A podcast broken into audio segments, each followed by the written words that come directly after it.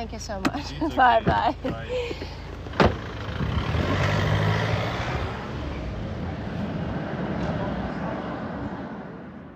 Ich bin in Prag, eine meiner Lieblingsstädte in Europa.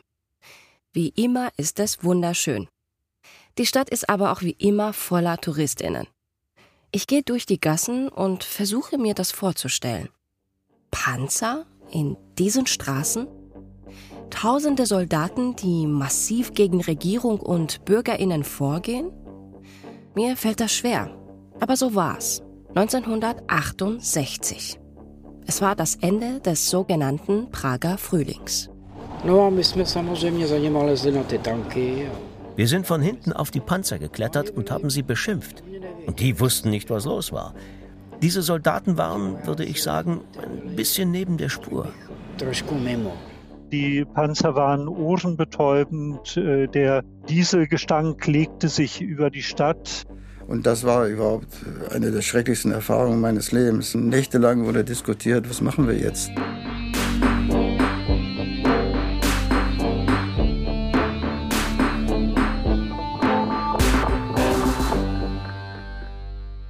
Ich bin Shahzad Eden Osterer und ihr hört Protestcast. Erst bedrohte der Krieg das Leben unserer Nation. Dann kamen weitere schlechte Zeiten mit Ereignissen, die ihre seelische Gesundheit und ihren Charakter bedrohten. Mit Hoffnung hatte die Mehrheit der Nation das Programm des Sozialismus angenommen. Dessen Leitung geriet jedoch in die Hände unrechter Leute.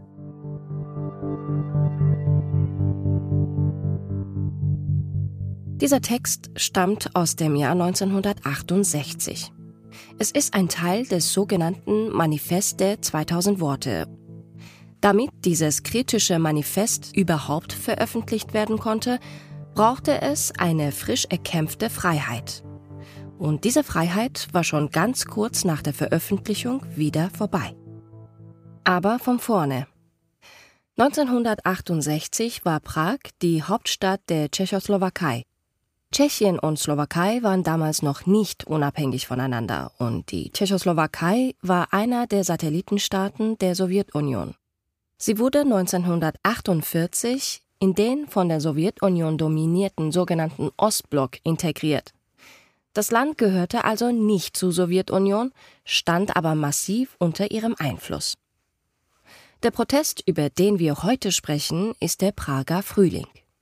Damit ist die Zeit 1968 gemeint, in der die Menschen in der Tschechoslowakei versucht haben, die sozialistische Politik im Land grundlegend zu verändern, zu demokratisieren, zu liberalisieren. Dieser Protest ist anders als die in den vorherigen Folgen, denn der Prager Frühling ist eine Aufbruchs- und Protestbewegung, die auch politisch im Land unterstützt wird. Die tschechische kommunistische Partei, die KSC, will selbst nach einem Führungswechsel an ihrer Spitze etwas verändern. Ich bin nach Prag gefahren, um Zdeněk Čeka zu treffen. Seine Tochter Jitka ist auch dabei und übersetzt für uns. Es ist ein heißer Tag und die Straßen sind voll mit Menschen. Wir flüchten vor dem Lärm in eine ruhigere Seitenstraße und setzen uns an einen Tisch vor einem Café in den Schatten. Zdeněk holt uns kalte Getränke. Thank you. What would you like? Just water. Just water. Thank you so much. 1968 war Zdeněk Čeka 14 Jahre alt. Die Ereignisse in diesem Jahr haben sich auf seine ganze Familie ausgewirkt, denn Zdeněk Čekas Vater war Parteimitglied der Sozialistischen Partei. Er gehörte zu denen, die 1967-68 die kurze Chance bekamen, etwas zu verändern. Aber bevor wir dazu kommen, möchte ich erst mal wissen, wie bei ihm zu Hause damals über die politische Situation gesprochen wurde. Wie ich das wahrgenommen habe in der Zeit? Als ich klein war, als ich das langsam mitbekommen habe? Mein Vater war sehr vernünftig. Er war ein gebildeter Mann und hat nichts ausgelassen oder über Dinge gesprochen, die mich hätten nervös machen können. Das wollte er nicht. Aber als er sah, dass ich langsam verstehe, ich meine, dass ich die Bedeutung ungefähr verstanden habe, dass ich ein wenig Wissen hatte, den Kontext verstehen konnte, Da hat er mir erklärt, dass die Idee des Kommunismus nicht ganz hundertprozentig ist. Dazu zählten natürlich die Strafen, Gerichtsprozesse, Hinrichtungen, die Liquidierung von Menschen, der eiserne Vorhang.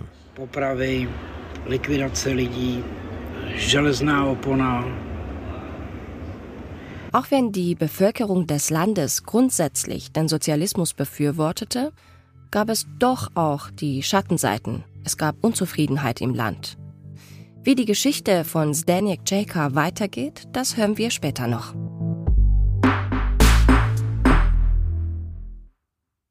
Also wenn man durch Prag ging, es war dieser etwas morbide Charme, würde ich mal sagen, der da herrschte. Von den äh, Mauern fielen die Bruchstücke runter auf die Straße ja, und verletzten die Leute. Also das war schon relativ marode alles, äh, das muss man sagen. Aber sagen wir mal so, für, für einen jungen Studenten war das nicht ganz so wichtig. Das ist Hans-Jürgen Fink, der sich hier an Prag erinnert. Auch ihn verbindet eine Geschichte mit der Stadt. Er hat dort ein Jahr gelebt, als Student, als er 25 war. Ihn habe ich in Berlin getroffen. Es ist ein sehr regnerischer Tag. Hans-Jürgen Fink holt mich mit dem Auto am S-Bahnhof ab. Bei ihm zu Hause angekommen, setzen wir uns in sein Arbeitszimmer. Ach, das ist ja nett von Ihnen, danke. Das, ist, das kommt nicht immer vor, dass man Kaffee und Obst geschnitten hat. Naja, Sie haben den Kaffee noch gar nicht probiert. Da ist er auch nicht mehr heiß genug. Ist super. Hans-Jürgen Fink ist heute 81 Jahre alt. Mit Prag verbindet ihn viel. Als junger Mann hatte er in Köln Wirtschafts- und Sozialwissenschaften studiert. Er hat damals den ersten Studentenaustausch zwischen der Bundesrepublik und der Tschechoslowakei organisiert. Als er das Diplom in der Tasche hat, will er für einen Forschungsaufenthalt nach Prag. Er interessiert sich für die aktuellen Wirtschaftsreformen in der Tschechoslowakei ja, das ging dann alles glatt. Und ich konnte dann dahin und ich war, glaube ich, der Erste, der überhaupt da dorthin kam. 67 war das dann. Ich kam also noch richtig in die sozialistische Zeit da, wenn man so will, nicht? Er kommt im Februar 1967 in Prag an. Als Besucher aus Westdeutschland ist er ein bisschen was Besonderes an der Prager Uni das war privilegiert, ja. Ich äh, wurde gleich empfangen da vom Rektor der Universität und die haben sich um mich gekümmert. Die hatten schon ein Zimmer im Studentenwohnheim organisiert, wo ich gleich hinkommen konnte. Ich war da also mitten unter Tschechen und Slowaken. Ich musste also dann Tschechisch lernen, ich konnte nichts. Die Unzufriedenheit in der tschechischen Bevölkerung und auch unter den Prager Studierenden ist in der damaligen Zeit groß. Hans-Jürgen Fink hat ja eben gesagt, es war noch die richtig sozialistische Zeit. Staatsoberhaupt ist zu dieser Zeit Antonin Nowotny. Wie war die Stimmung? Wie haben die jungen Menschen gesprochen? Hat man überhaupt darüber gesprochen oder hatte man Angst vor Repression? Also mm, es wurde nicht direkt über diese führenden Leute gesprochen. Es gab immer Witze natürlich. Ja. Witze, das ist ja immer das Ventil einer Diktatur. Ja. Und äh, da hat man schon gemerkt, dass äh, doch diese Verzweiflung über dieses äh, bürokratische System, über diese unkultivierten Leute, die da an der Spitze waren, ja, diese Nowotny-Clique. Und ansonsten äh, wurde viel über, das, über die tägliche Not gejammert natürlich, dass es nichts zu kaufen gab, nichts Wirkliches und dass man eben so gerade über die Runden kam. Das Land ist seit Anfang der 1960er Jahre in einer tiefen wirtschaftlichen und gesellschaftlichen Krise. Durch die Planwirtschaft ist die Wirtschaft stagniert. Die Menschen in der Tschechoslowakei sind aber nicht nur materiell eingeschränkt, sie haben auch wenig Freiheit. Es gab keine offene Diskussion, es gab keine Zivilgesellschaft, keine anderen Organisationen. Alles hatte der Parteilinie zu folgen. Rude Bravo, die Parteizeitung, bestimmte, was in den anderen Zeitungen beschrieben werden musste.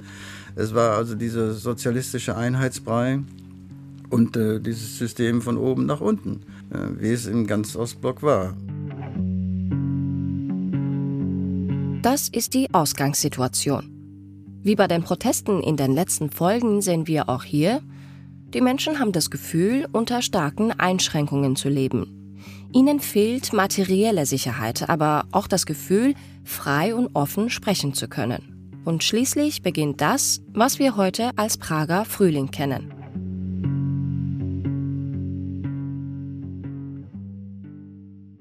Ja, der Prager Frühling war auf jeden Fall ein Jahr in der tschechoslowakischen Geschichte, das niemand vergessen hat, der daran teilgenommen hat, der es miterlebt hat.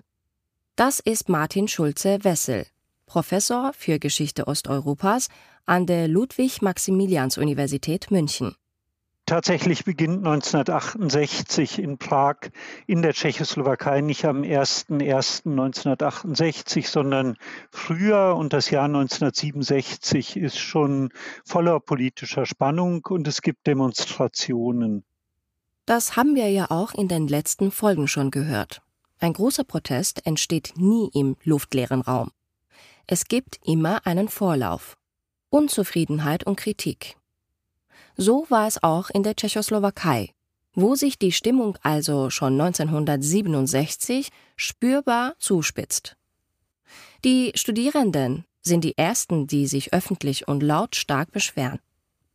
Ihre Proteste sind der Ausgangspunkt des Prager Frühlings, dem sich später auch andere Gruppen anschließen. Die Verhältnisse zum Studieren waren in den Wohnheimen tatsächlich schlecht. Viele Studierende hatten gar keinen Wohnheimplatz und mussten oft ein, zwei Stunden fahren, um ihren Studienort überhaupt zu erreichen. Insofern staute sich da Unbehagen auf und das entlud sich dann am 31. Oktober 1967 in dem Wohnheim in Strahov und in einem großen Demonstrationszug. An diesem Tag finden auf dem Hradschin, also auf der Prager Burg, die hochoffiziellen Feierlichkeiten zum 50. Jahrestag der Oktoberrevolution statt. Und gleichzeitig protestieren rund 1500 Studierende auf der Prager Kleinseite. Das ist der Stadtteil, der am Hang unterhalb der Prager Burg liegt. Und sie rufen, wir fordern Licht, wir wollen studieren. Und der Hintergrund ist zunächst mal ein, jedenfalls scheinbar ganz banaler, nämlich dass die Elektrizität in dem Wohnheim immer wieder ausfiel. Nun hat der Ruf, wir wollen Licht, hat natürlich eine darüber hinausgehende Bedeutung. Denn es geht natürlich nicht nur um Licht im Wohnheim, sondern auch im übertragenen Sinne um eine hellere Welt, eine offenere Gesellschaft.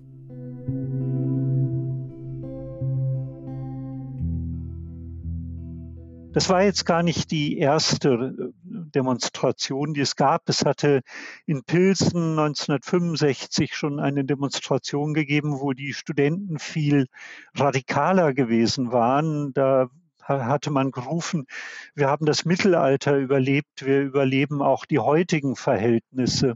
Und damals hatte die Polizei aber kaum reagiert und die Öffentlichkeit hatte das nicht wahrgenommen. Aber jetzt in Prag eben, wo gleichzeitig der 50. Jahrestag der Oktoberrevolution gefeiert wurde, da schlug die Polizei jetzt unbarmherzig zu. Staats- und Parteichef Antonin Nowotny lässt die Proteste gewaltsam auflösen. Die Polizei treibt die Studierenden auseinander, verfolgt sie bis ins Wohnheim und schlägt sie zusammen. Und das ist wieder mal die eine staatliche Handlung, die das Fass zum Überlaufen bringt. Rund um diese Konfrontation zwischen den Studierenden und der Polizei entsteht mehr Protest und Regierungskritik. Und so gewann eben dieser studentische Protest immer mehr Macht in der Öffentlichkeit, so dass am Ende auch in der KSC, in der kommunistischen Partei der Tschechoslowakei, Bruchlinien entstanden. Es läuft anders als bei den Protesten, die wir in den letzten Folgen besprochen haben. Denn hier verändert sich tatsächlich schon recht kurz nach den Protesten etwas im politischen System. Und das Ergebnis dieses Prozesses war dann, dass äh, zwei Monate später das Zentralkomitee der Kommunistischen Partei den bisherigen Generalsekretär Antonin Nowotny absetzte. Dafür gab es viele Gründe und die studentischen Proteste waren eigentlich nur ein Katalysator. Und sein Nachfolger wurde dann eben Alexander Dubček, der zur Symbolgestalt des Prager Frühlings wurde. Und damit sind wir auch an dem Punkt, der so besonders am Prager Frühling ist. Denn mit Dubček an der Spitze der Kommunistischen Partei gibt es eine neue und auch besondere Situation. Die neue politische Führung und die Bevölkerung sind sich eigentlich ziemlich einig, dass sich etwas ändern soll. Alexander Dubček träumt von einem Sozialismus mit menschlichem Antlitz. Das klingt irgendwie sperrig, aber es ist das Konzept, um das es beim ganzen Prager Frühling ging. Im Grunde ein Sozialismus mit mehr Freiheiten. Ein kleiner Protest von 1500 Studierenden hat eine große Veränderung angestoßen. Auch wenn diese Veränderung nicht ganz so rasant abläuft, wie man es sich heute im Rückblick vorstellt. Wir stellen uns das Jahr 1968 in Prag so als einen ganz dichten Zeitraum voller Proteste, Wahlkämpfe, Demonstrationen vor.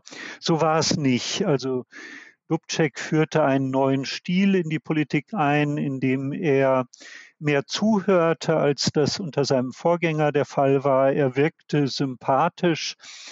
Ähm, und dann geschah etwas, als er erst im April, äh, also Monate nach dem Machtwechsel, ein Parteiprogramm verkündete, das tatsächlich unter der Regie der Partei Lockerungen vorsah. Also das war die Abschaffung der Zensur, das war äh, die stärkere Beteiligung der Bevölkerung an Beschlüssen. Partizipation und Glasnost, würde man sagen heute, Transparenz waren die Ansagen. Es sollte auch wirtschaftliche Reformen geben unter Alexander Dubček. Zdeněk Čejka, mit dem ich in der Prager Gasse saß, ist zu der Zeit 14 Jahre alt. Und für ihn haben diese politischen Veränderungen ziemlich konkrete Folgen. Seine Familie und er müssen umziehen. Denn um die wirtschaftliche Lage des Landes zu verbessern, werden einige zuverlässige Parteigenossen an andere Dienstorte versetzt. So auch der Vater von Zdeněk Čejka.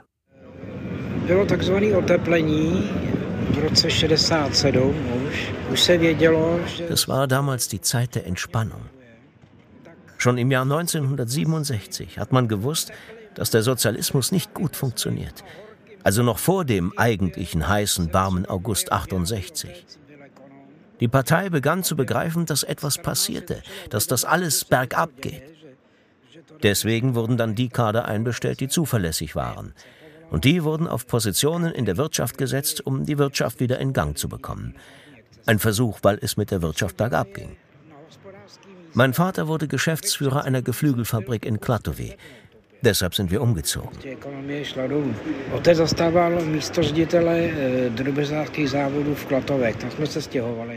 Das heißt, die Politik verändert sich tatsächlich auf vielen Ebenen. Die Regierung setzt neue Maßstäbe, will etwas verändern und gibt den Menschen mehr Freiheit. Und die Menschen nehmen diese Freiheit sehr gerne an. Dazu nochmal Martin Schulze-Wessel, und diese Reform von oben entwickelt sich dann zu einer Revolution von unten und es entwickelt sich eine öffentliche Meinung, die ausgesprochen mächtig wird mit einer Vielzahl von Zeitungen, deren Auflagenzahlen geradezu explodieren. Und begleitend dazu gibt es eben diese studentischen Proteste, studentische Demonstrationen, die schon vor dieser Reform von oben beginnen und den Prozess der Revolution von unten auch begleiten.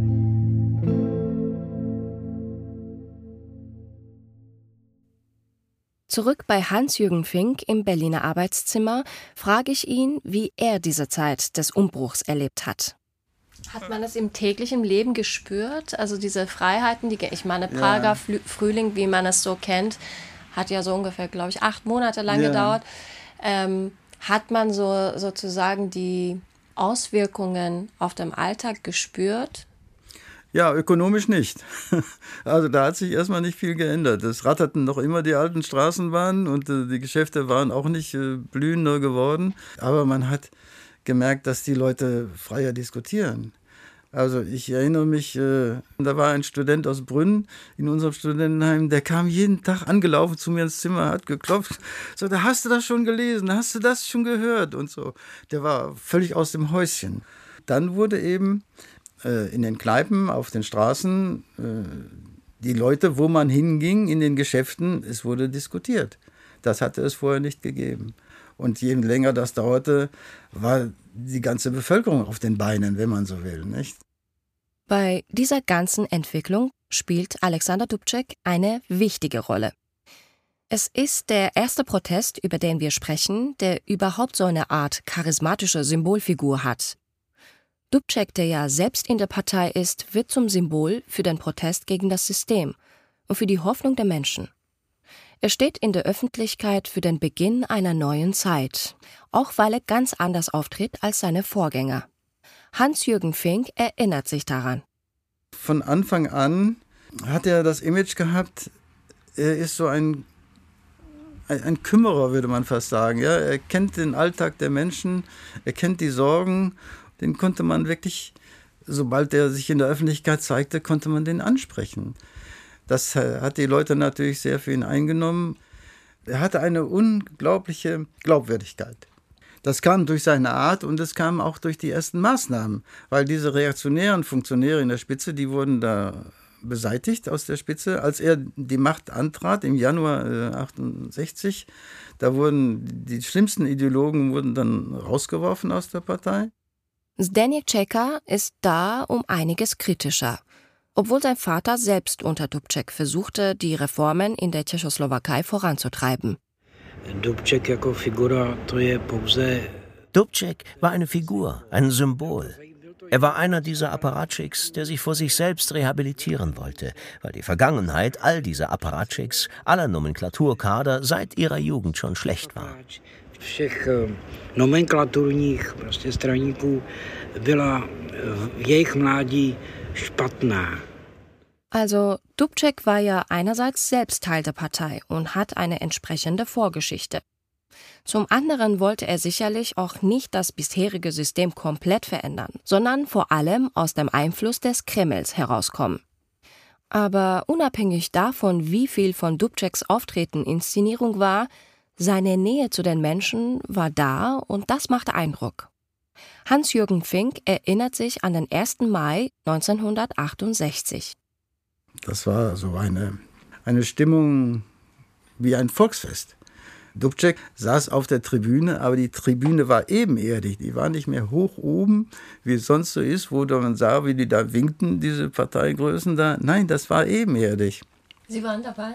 Ja, ja. Klar ist man mitgezogen, nicht mit diesen ganzen Massen und man kam also direkt bei Dubček vorbei, ja, und konnte ihm die Hand schütteln. Ja, ja. Also die Leute, die waren, ja, ich weiß nicht, die waren aus dem Häuschen, soll man sagen, aber die brachten dem Blumen, die haben ihn abgeküsst, ja, das war unglaublich. Das berührt mich heute noch, ja, das, das, ähm, das hat man äh, in seinem ganzen, auch späteren politischen Erleben, äh, Leben nicht mehr erlebt, sowas, ja.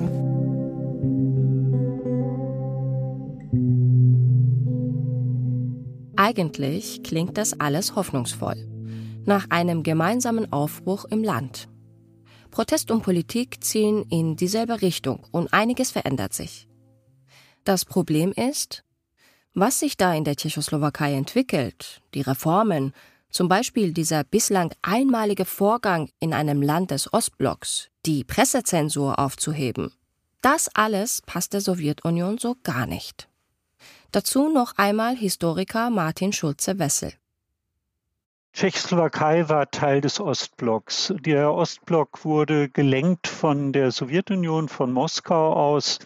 Und die Erwartung Moskaus war, dass alle Satellitenstaaten in Ostmitteleuropa, in Südosteuropa das gleiche politische und gesellschaftliche System hatten. Das heißt, überall gab es eine Diktatur der kommunistischen Partei. Überall gab es eine Verstaatlichung oder Vergenossenschaftlichung des Eigentums und überall war die freie Meinungsäußerung ganz stark eingeschränkt. Alexander Dubček stand letztlich vor der Alternative, ob er Moskau folgte und dieses Diktat der Partei durchsetzte oder ob er der tschechoslowakischen Öffentlichkeit folgte, die immer weiter von dieser führenden Rolle der Partei abkam und eine freie Gesellschaft entwarf und diese freie Gesellschaft auch in der Tat lebte. Nicht nur die Pressefreiheit ist neu für die Menschen in der Tschechoslowakei. Dubčeks Aktionsprogramm enthält auch die Versammlungs- und Vereinigungsfreiheit. Es gibt für die Menschen also viel mehr Möglichkeiten, sich zu organisieren und damit ihre Forderungen genauer auszuformulieren. 1968 ist deshalb ein Jahr, in dem sich die Zivilgesellschaft extrem dynamisch entwickelt dass die Menschen sich freier äußern, diskutieren und verschiedene Medien konsumieren können, führt auch dazu, dass das gesellschaftliche Engagement massiv wächst. Ich frage mich, ob diese Freiheit zu sprechen und vor allem gehört zu werden damals wirklich für alle gilt. In den letzten Folgen haben wir uns auch mit der Rolle der Frauen in den jeweiligen Protesten beschäftigt. Beim Iran ist es ganz augenscheinlich, dass Frauen eine total wichtige Rolle spielen, mit ihrer Präsenz auf den Straßen, aber auch in den Forderungen an das Regime. Und im Volksaufstand 1953 haben Frauen eine Rolle gespielt, an die bis heute kaum erinnert wird. Und tatsächlich ist es so. Im Prager Frühling spielt der feministische Kampf um Gleichberechtigung öffentlich keine große Rolle. Im Reformprogramm der KSC steht nichts, was die Gleichberechtigung von Männern und Frauen betrifft. Dabei ist das Thema Frauenrechte und Gleichberechtigung von 48 bis in die 60er Jahre sehr wichtig gewesen in der Politik der Tschechoslowakei. Wie auch in der DDR sorgte der sozialistische Ansatz dafür, dass Frauen tatsächlich hier mehr Anteil am gesellschaftlichen Leben und auch mehr Rechte hatten als zum Beispiel in der Bundesrepublik. In den 60er Jahren hatte sich das in der Tschechoslowakei aber umgedreht. Man nahm in Kauf, dass Frauen mit Beruf, Haushalt und Kindern eigentlich dreifach belastet waren und versuchte, wenig daran zu ändern. Während des Prager Frühlings konnten Frauen diese Probleme zwar adressieren, aber auf diesem Thema lag kein Fokus. Es gibt auch keine Frau unter den Spitzenpolitikern des Prager Frühlings. Obwohl die Gleichberechtigung von Männern und Frauen eine wichtige Grundlage im Sozialismus sein sollte, beschwerte sich über diese Lehrstelle auch aus der Sowjetunion niemand. Ein gutes Beispiel für den Blick auf Frauen im Prager Frühling gibt Martin Schulze-Wessel in seinem Buch Der Prager Frühling. Damals gab der Verband der slowakischen Journalisten einen Überblick über die Leute des Jahres 1968 heraus. Dazu gehören natürlich Dubček und andere Politiker, aber auch Künstler, Wissenschaftler und ein Bischof. Es werden drei Frauen aufgelistet. Eine Turnerin, eine Sängerin und eine Schönheitskönigin.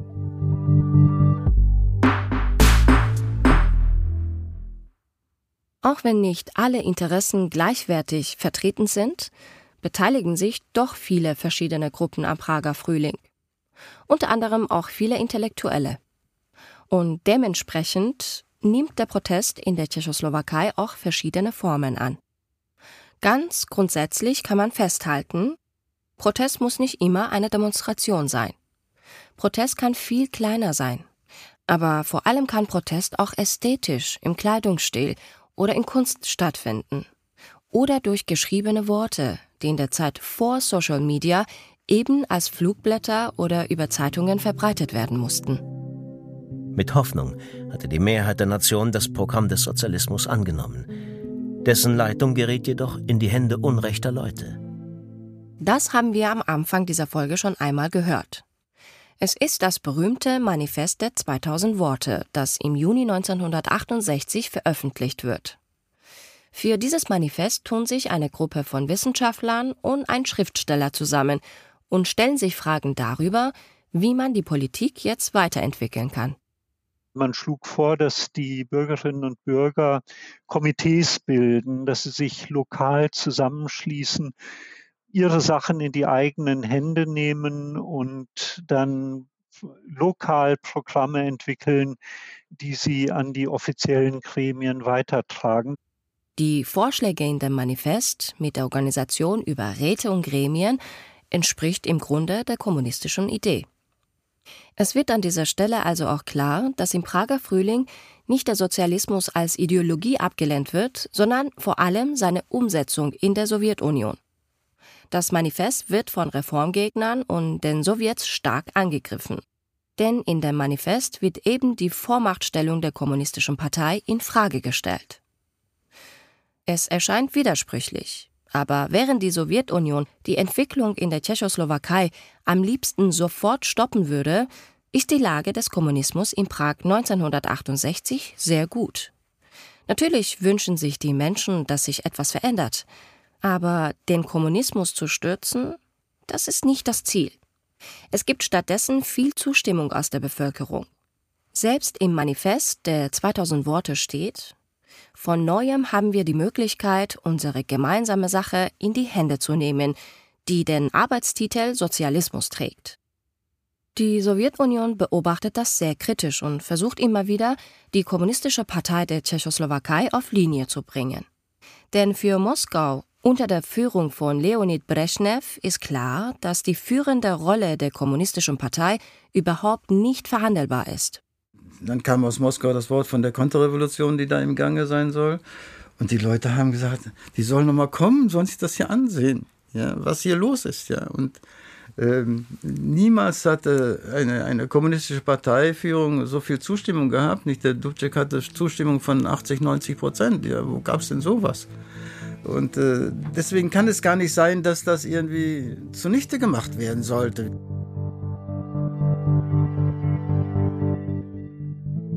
Zoomen wir einmal raus auf die generelle Stimmung in diesem Jahr 1968.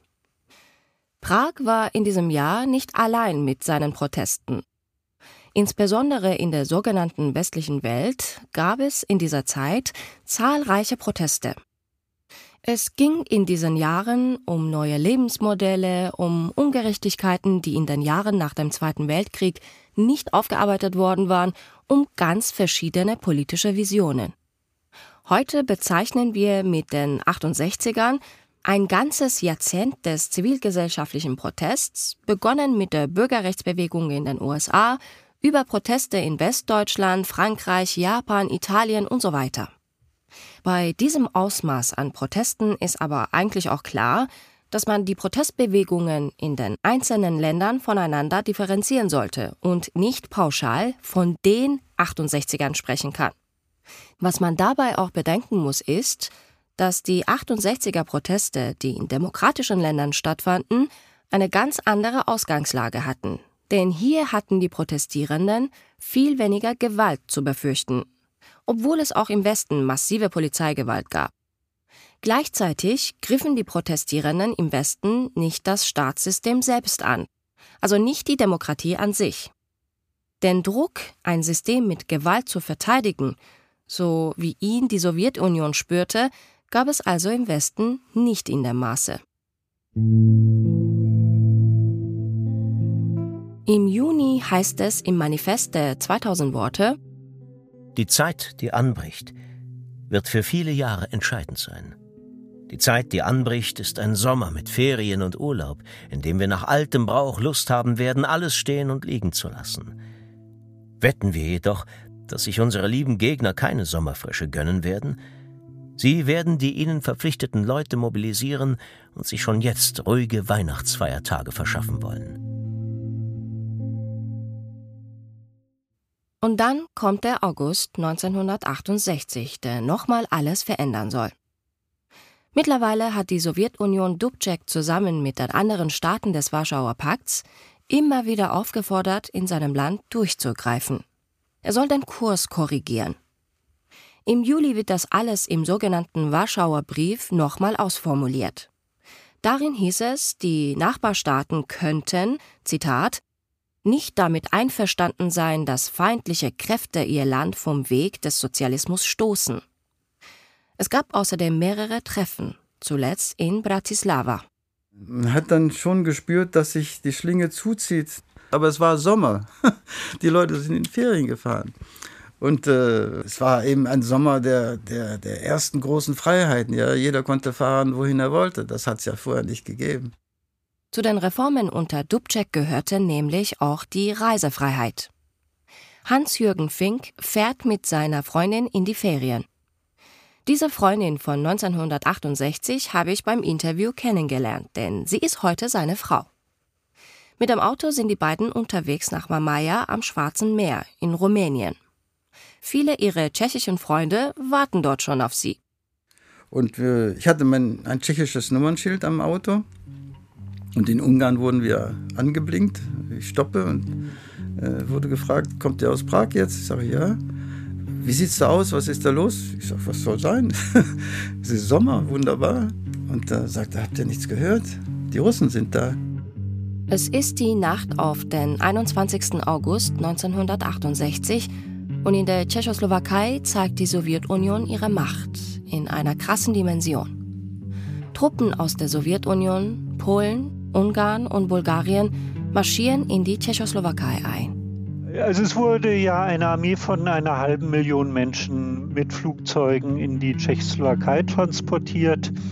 Äh, es wurden Panzer in die Tschechoslowakei transportiert. Im Lauf der Nacht dringen insgesamt 6300 Panzer in die Tschechoslowakei ein. Am frühen Morgen erreichen die ersten Panzer ein noch schlafendes Prag. Das ikonische Bild der Niederschlagung des Prager Frühlings sind sicherlich die Panzer, die dann in die Innenstädte einrückten in der Nacht und die die großen Plätze wie beispielsweise den Wenzelsplatz in Prag besetzten. Schaut man sich Bilder und Filmaufnahmen von diesem Tag an, sieht man die Panzer überall in Prag auf den Brücken, über die Moldau, in langen Reihen auf den breiten Straßen vor dem Prager Rathaus. Ein Panzer, der einen Straßenbahnwagen überrollt, der als Barrikade im Weg steht. Verletzte werden eilig auf Tragende gebracht. Die Panzer in einer Innenstadt, in einer mittelalterlichen Innenstadt mit vielen Gassen, die muss man sich gewaltsam vorstellen. Also es wurden natürlich auch Menschen überrollt von den Panzern. Es, es gab dramatische Szenen von Menschen, die voller Empörung und dann natürlich auch Hass den Panzern entgegentraten. Die Panzer waren ohrenbetäubend. Äh, der Dieselgestank legte sich über die Stadt. Ähm, das ist eine traumatische Erfahrung natürlich für Prag gewesen. An diesem Tag werden 23 Menschen getötet. Insgesamt kommen ab dem Einmarsch der Sowjets 108 Menschen ums Leben.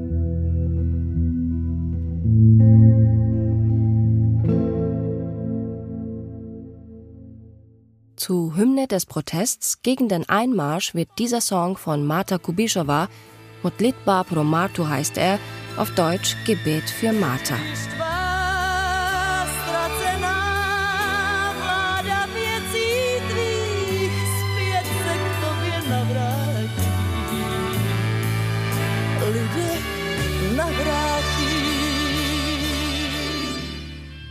Es geht um Frieden in diesem Lied um das Ende von Neid, Hass und Angst und um ein selbstbestimmtes Volk. Marta Kubischowa nimmt den Song auf, als der Einmarsch der Truppen des Warschauer Paktes schon begonnen hat. Schon kurz nach seinem Erscheinen darf der Song nicht mehr im Radio gespielt werden. Und auch Marta Kubischowa selbst darf bis 1989 auf keiner Bühne in ihrem Land auftreten.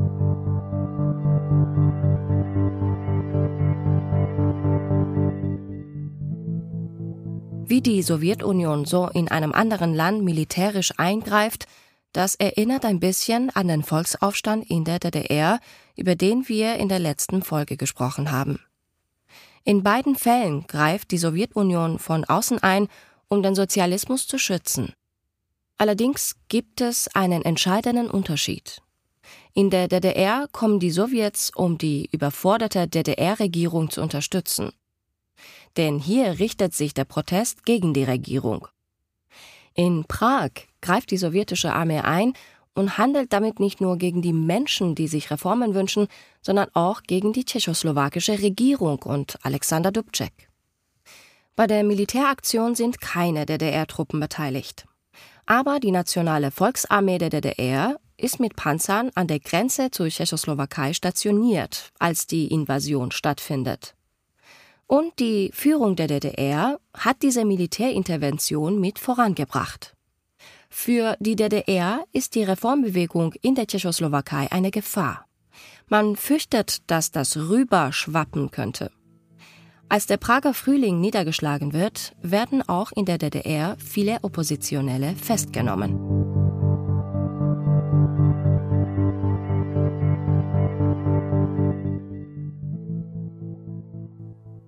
Nicht nur in Prag werden die Panzer aufgefahren. Ich spreche mit Zdeněk Čeka in der schattigen Prager Gasse darüber, wie er sich an diesen Tag erinnert.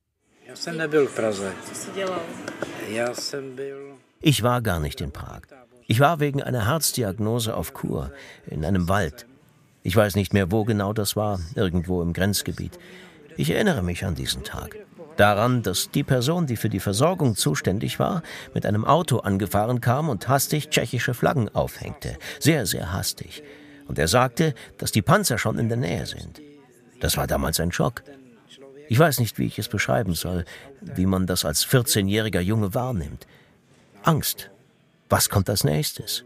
Man sucht Hilfe bei anderen, bei Erwachsenen. Natürlich fangen die an, einem die Situation zu erklären. Alle saßen vor dem Radio, hörten Nachrichten. Es war eine auffühlende Zeit an diesem Ort, auffühlende Momente in diesen Tagen dort. Das hat sich auch eingeprägt, weil dann die Eltern kamen, um die Kinder abzuholen. Ich glaube, mein Vater hat mich abgeholt. Ich erinnere mich, wie ich diese Panzer im Wald sah. Und das war für mich als Kind furchteinflößend. To jako, to budí hruzu pro to dítě. Zu der Zeit lebt Zdeněk Čeka in Klatovi, wo sein Vater mit der Geflügelfabrik die örtliche Wirtschaft in Schwung bringen soll. Eine kleine Stadt im Westen der Tschechoslowakei mit dem Auto nur eine halbe Stunde von Bayern entfernt. Auch in Klatovi sind Panzer stationiert. Wir sind von hinten auf die Panzer geklettert und haben sie beschimpft. Und die wussten nicht, was los war. Diese Soldaten waren, würde ich sagen, ein bisschen neben der Spur. Aber es war nicht so aggressiv, wie es im ersten Moment schien. Die Soldaten durften nicht schießen. Sie schossen nur in Prag, in Pilsen und einigen größeren Städten. Man konnte sehen, dass sie Angst vor einem Konflikt hatten, dass sie überrascht waren, dass die Situation hier nicht so war, wie sie ihnen dargestellt worden war, dass es hier keine Konterrevolution gibt und niemand mit Gewehren herumläuft und schießt. Das Leben war ganz normal hier. Das nur als kleine Anmerkung, um zu beschreiben, wie ich diese Zeit erlebt habe. Das ist sehr emotional für mich.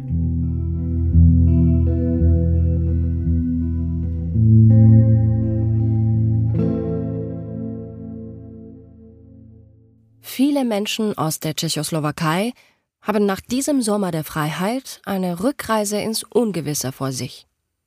Die westdeutsche Fernsehsendung Die Zeit unter der Lupe berichtet Ende August. In München nahmen tschechoslowakische Touristen Abschied von ihren deutschen Freunden und Verwandten. Kurz vor ihrer Rückreise in die CSSR fragten wir einige von ihnen nach ihren Ansichten zu den Ereignissen. Also was in 20 Jahrhunderten passieren kann, ist unglaublich. Die, die Russen, die, das habe ich von ihnen nicht erwartet. Nicht, ich kann nichts mehr machen. Halt, dass wir alle zusammenhalten. Und auch für Hans-Jürgen Fink und vor allem für seine Freundinnen endet der schöne Sommer 1968 abrupt. Dann sind wir nach Mamaia gekommen, haben diese Freunde da getroffen. Und das war überhaupt eine der schrecklichsten Erfahrungen meines Lebens, weil nächtelang wurde diskutiert, was machen wir jetzt? Hans-Jürgen Fink fällt es schwer, bei diesen Diskussionen dabei zu sitzen. Weit weg von zu Hause, in einem rumänischen Badeort, sind seine Prager Freundinnen verunsichert. Wie soll es weitergehen? Gehen wir überhaupt zurück nach Prag? Rund 80.000 Menschen haben unmittelbar nach 1968 die Tschechoslowakei verlassen.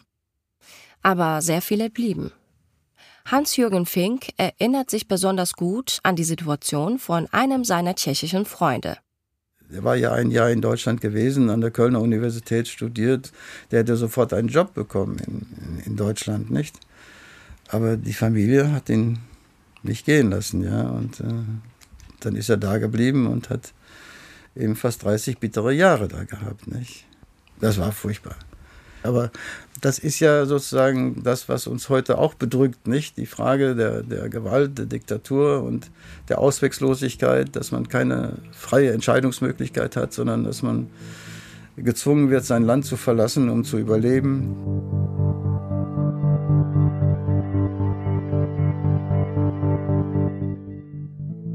Wir haben in der ersten Folge von diesem Podcast darüber gesprochen, wie die iranische Diaspora aus der Ferne protestiert.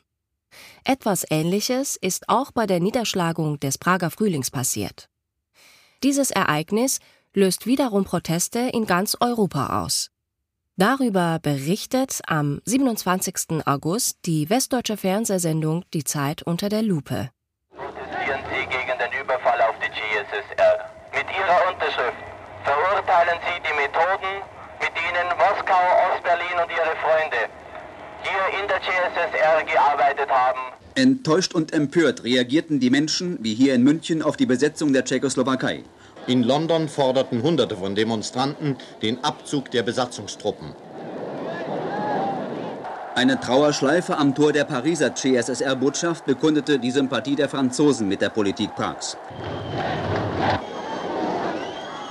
In Den Haag musste Polizei die russische Botschaft vor Demonstranten schützen. Auf Plakaten stimmten die Holländer für Parteichef Dubček und gegen den Altstalinisten Nowotny.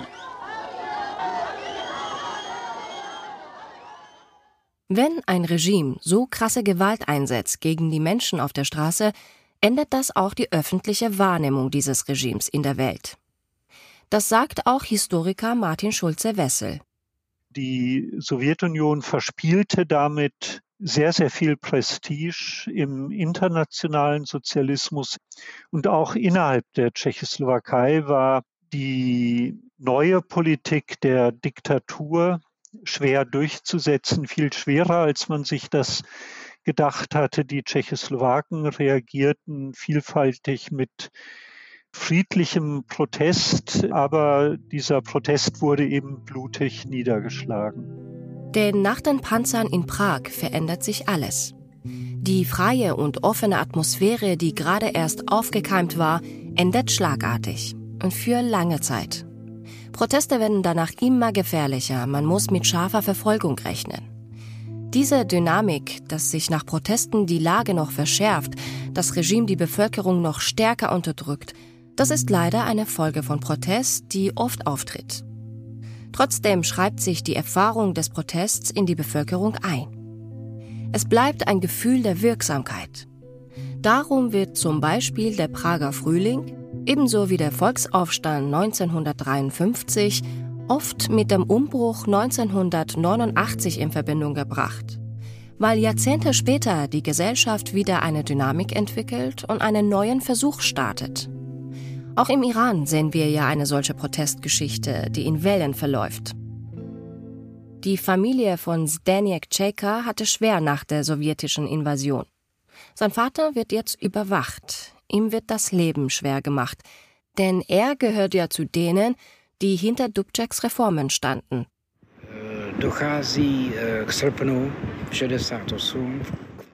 Im August 68 erfolgte die Invasion und die Folgen davon waren Überprüfungen, Ausgrenzungen. Das waren die Folgen dieser Invasion, als diese bigotten Kommunisten, Brezhnevs Anhänger, hier angefangen haben, Schlechtes zu tun. Das heißt Überprüfungen, Ausgrenzungen, Ausschlüsse, einfach Verfolgung in allen Bereichen. Und das hat auch uns betroffen. Deshalb mussten wir Klatovy verlassen und nach Südböhmen gehen.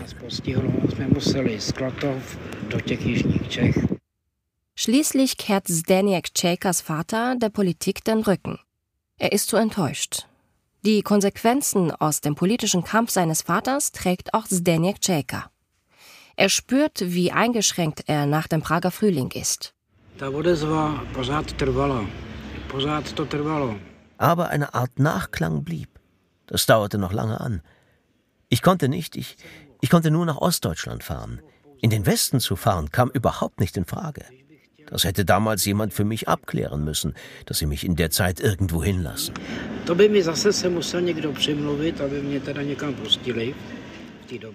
Auch der Blick auf die politische Symbolfigur Alexander Dubček verändert sich. Nach der Invasion wird Dubček verhaftet und unterschreibt in Moskau die Kapitulation des Reformprozesses. Im April 69 verliert er all seine bisherigen politischen Ämter. Ab 1970 arbeitet er für 16 Jahre, bis er pensioniert ist, als Aufseher in einem Forstbetrieb in Bratislava. Das Bild von ihm als großen Helden verblasst und die Gesellschaft muss die gerade gewonnene Freiheit wieder hergeben. Wie bei vielen anderen Protesten wird der Prager Frühling im Nachhinein umgedeutet. Es ist auf einmal kein Aufbruch mehr, sondern eine Abweichung, ein Fehler im System. Beim Volksaufstand 1953 war das ja ähnlich. Im Nachhinein sprach die DDR-Regierung von einem faschistischen Putsch. Die offizielle Sprache, die Regime für Proteste oder Widerstand wählen, erzählt eine ganz andere Geschichte als die Erinnerung der Protestierenden.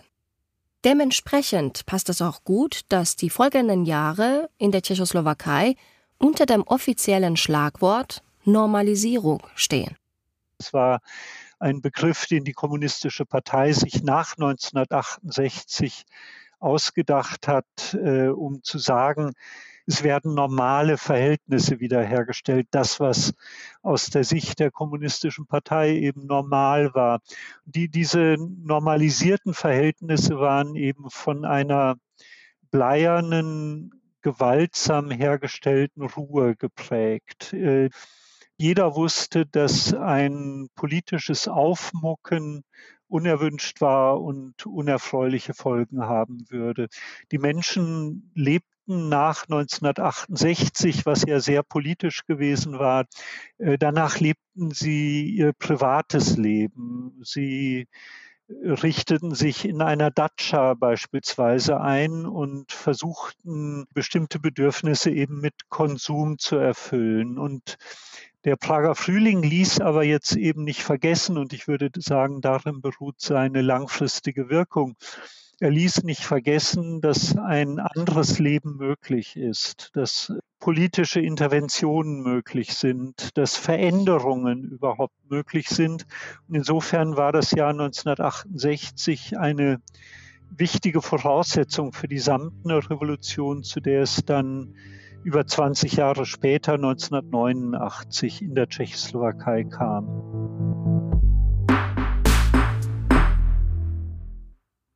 In Prag geht es für Hans-Jürgen Fink nach der Niederschlagung des Prager Frühlings nicht weiter. Wir kamen aus Mamaja, aber meine ganzen Sachen waren noch im, im, äh, im Studentenheim, die mussten wir ja abholen. Und es war nur noch ein einziger im Studentenheim da, den ich kannte. Ja. Die anderen waren in Sommerferien und, und der eine war der Slowake ausgerechnet. Tränenreicher Abschied.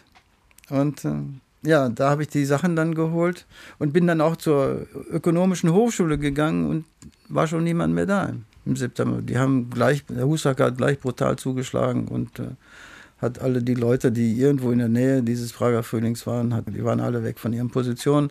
Insofern war auch für mich keine, kein Sinn mehr, da noch länger zu bleiben. Erst 1972 kommt Hans-Jürgen Fink wieder nach Prag auf der Rückreise von Bukarest. Von der freien Stimmung des Prager Frühlings ist nicht viel übrig. Das merkt er, als er einen alten Freund besucht. Und dann bin ich dann in Prag aus dem Flugzeug gestiegen und bin zu ihm gefahren und äh, ich habe schon gemerkt, es war ihm so recht nicht. Also die Diskussion war auch nicht sehr offen. Und dann habe ich gesagt, na lass uns doch mal die alten Freunde anrufen. Und dann hat er das auch gemacht. Und bei einem ging's, beim ersten ging es gut, beim zweiten brach das Gespräch ab und das Telefon war tot. Ach, Sie wurden ja, abgehört. Ja. ja, also er wurde abgehört auch. Und die haben dann gehört, dass ich da bin. Und äh, das war's dann, ja. Und das war das Ende. Erst nach 1989 trifft Hans-Jürgen Fink seinen Freund wieder.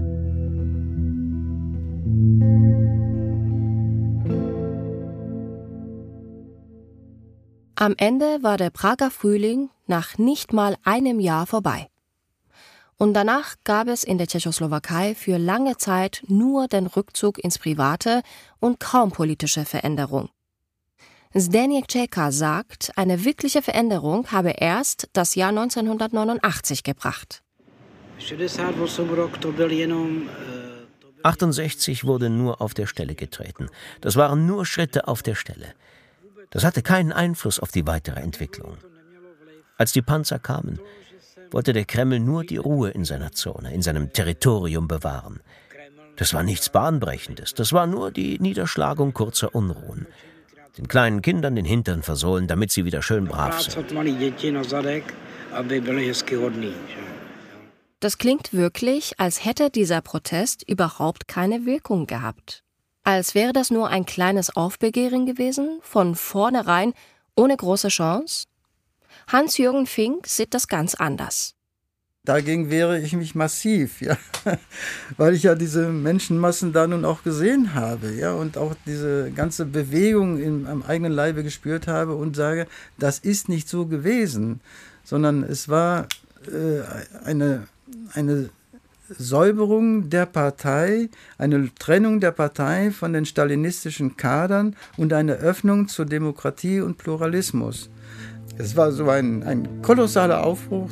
Man hat gemerkt, wie die Leute ihre, ihre wie das alles heraus musste aus ihnen, was sie da äh, Jahrzehnte oder Jahre lang geschluckt haben, was ihnen, was, womit sie hatten leben müssen, doch relativ gebrochen, weil sie ihre eigenen Meinungen immer hinterm Berg halten mussten, immer diese doppelte Sprache, was, was spreche ich intern in der Familie, was spreche ich nach draußen äh, muss ich Angst haben, dass unsere Kinder uns verraten in der Schule? Alles solche Sachen, die man äh, ja kennt.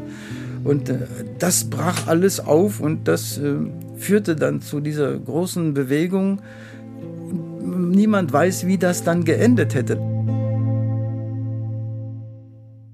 Aber Protest macht ja nicht nur etwas mit der Politik, er hat auch einen Effekt auf die Menschen, die daran teilnehmen.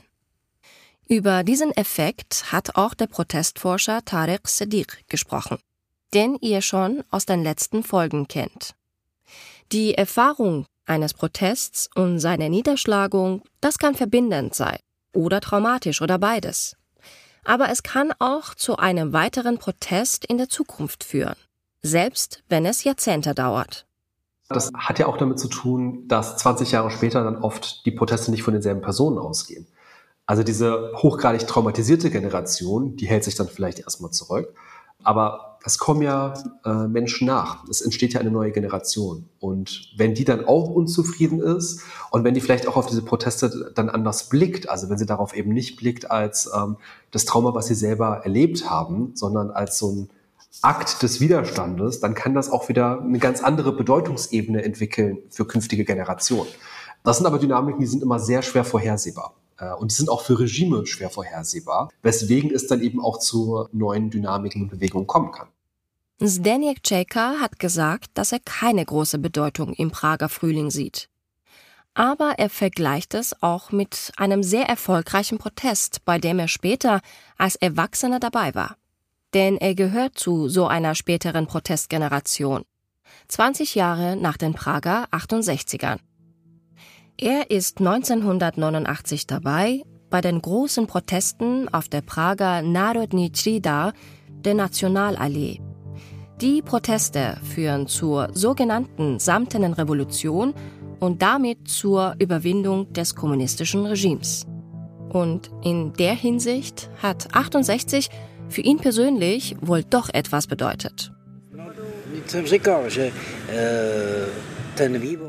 Ich habe ja gesagt, dass die Entwicklung, dass die Ereignisse, die man aufnimmt, erlebt, einen irgendwie formen und mich weiter geformt haben, bis ich auf die Nationalallee gegangen bin.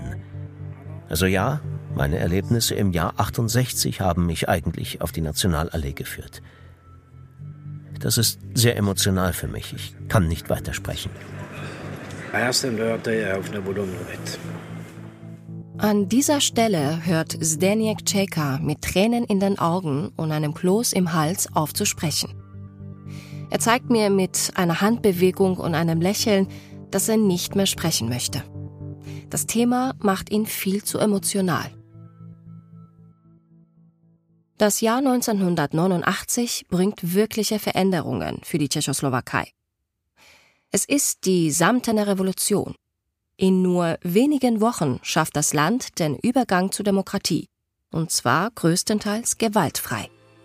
Im Jahr 1989 darf auch Marta Kubischowa, die damals die Hymne des Prager Frühlings gesungen hat, nach 21 Jahren zum ersten Mal wieder auf einer Bühne stehen.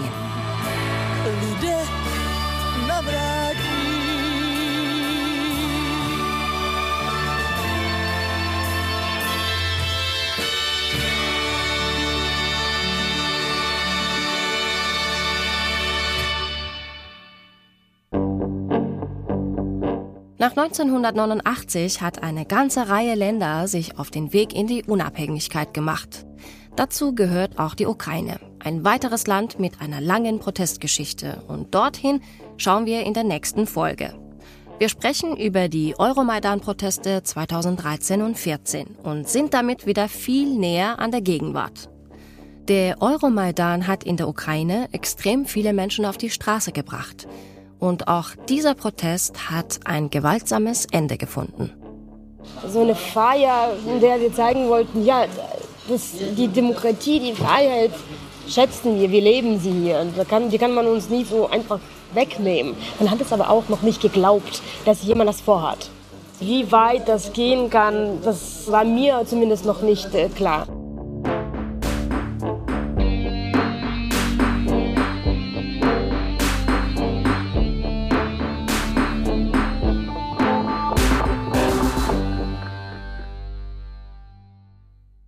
Das war die dritte Folge von Protestcast. Wenn euch der Podcast gefällt, empfehlt ihn gerne weiter und gebt uns eine gute Bewertung. Dann können andere ihn leichter finden. Protestcast ist eine Produktion der Kooperative Berlin, gefördert von der Bundesstiftung zur Aufarbeitung der SED-Diktatur. Redaktion und Skript Gina Enslin. Moderation Shahzad Eden Osterer. Idee Oliver Baumann-Gibbon und Josephine Reinisch. Produktion Feli Zernak. Postproduktion Studio Mitdank. Sounddesign Katharina Blum. Visual Design Anna Savira. Übersetzung aus dem Tschechischen Anne Liebscher. Mit besonderem Dank an alle mitwirkenden ZeitzeugInnen und ExpertInnen.